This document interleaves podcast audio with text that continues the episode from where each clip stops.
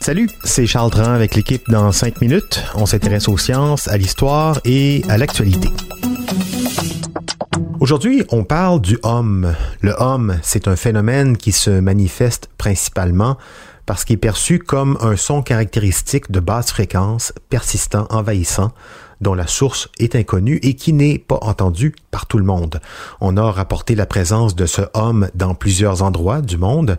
Attention, on parle pas ici d'acouphène, mais d'une vibration, un son particulier entendu à des endroits bien précis par plusieurs personnes, bien documentés donc.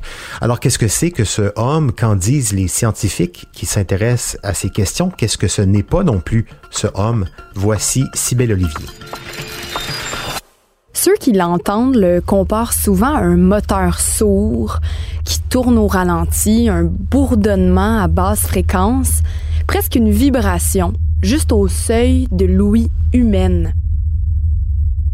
En fait, vous ne l'avez peut-être même pas encore remarqué. On l'appelle le homme. Près d'ici, vous pourriez avoir entendu parler du homme de Windsor, mais la réalité, c'est que le homme serait partout. On le sait entre autres grâce à une carte appelée World Hum Map and Database. Elle permet à tous ceux qui entendent le bruit de placer un petit point rouge sur la carte. Elle est en ligne depuis 2012 et elle a accumulé plus de 10 000 hommes éparpillés dans le monde. Et le Québec en a aussi. En se promenant sur la carte, on voit une quinzaine de points tous rapprochés de la grande région de Montréal.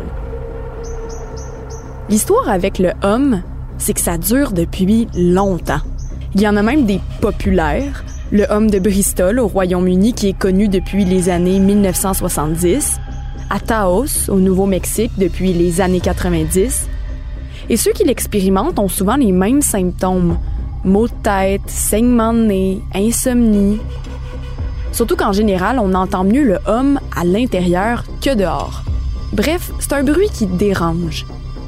Mais le problème, c'est qu'on en sait très peu sur lui et surtout d'où il vient. Je peux vous dire par contre que si vous l'entendez, vous faites partie du 4% de la population mondiale touchée par le homme. Et évidemment, les théories les plus loufoques ont toutes déjà été avancées. Signaux extraterrestres, écho du Big Bang, des ondes émises pour contrôler les pensées des citoyens. Bref, rien qui se prouve, bien sûr. Mais alors quoi? Est-ce que c'est un phénomène géologique? C'est ce que des scientifiques français ont pensé en 2015. Ils disaient que le homme pourrait être causé par des vagues océaniques qui frappent les continents sous l'eau. Il y en a d'autres qui ont suggéré que ce sont les vibrations causées par les éruptions volcaniques et les tremblements de terre qui pourraient être responsables. Bien sûr, il y a une autre explication logique, le bruit industriel, Surtout que la plupart des victimes du homme vivent en ville.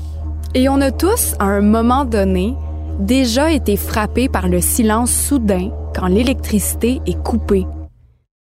Ça surprend de se rendre compte qu'on est constamment assailli par des fréquences que notre cerveau filtre presque naturellement aujourd'hui. Le bourdonnement, le homme, ça pourrait peut-être être le bruit de fond de l'électricité, des conduits de gaz ou des tours de téléphone, on s'est aussi demandé si les coupables, c'était pas les ondes électromagnétiques. Encore là, les experts ne s'entendent pas sur cette théorie.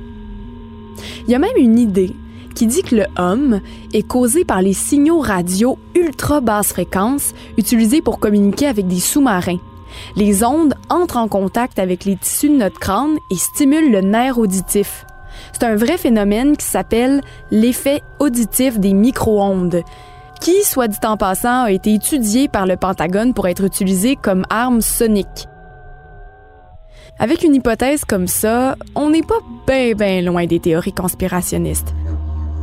Et quand on parle du homme sur le net, les frontières entre la science, la théorie du complot et le New Age sont bien minces.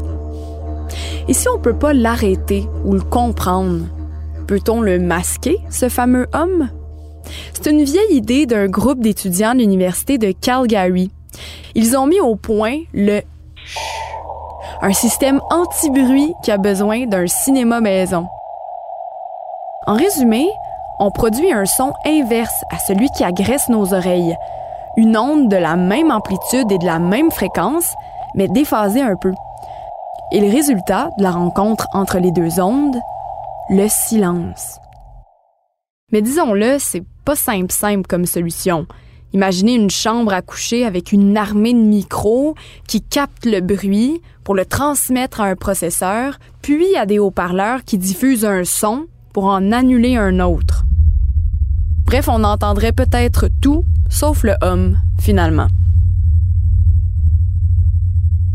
Oui, donc si vous êtes témoin d'un homme ou si vous êtes simplement curieux d'en savoir un peu plus, le britanno-colombien Glenn McPherson est en charge du site thehomme.info, thehomme.info, sur lequel sont répertoriés avec moult détails tous les hommes entendus perçus sur Terre. Et à, à, lire sa carte rapidement, ça semble être un problème euh, assez concentré dans les pays industrialisés. Merci, Sybelle Olivier. C'était en cinq minutes.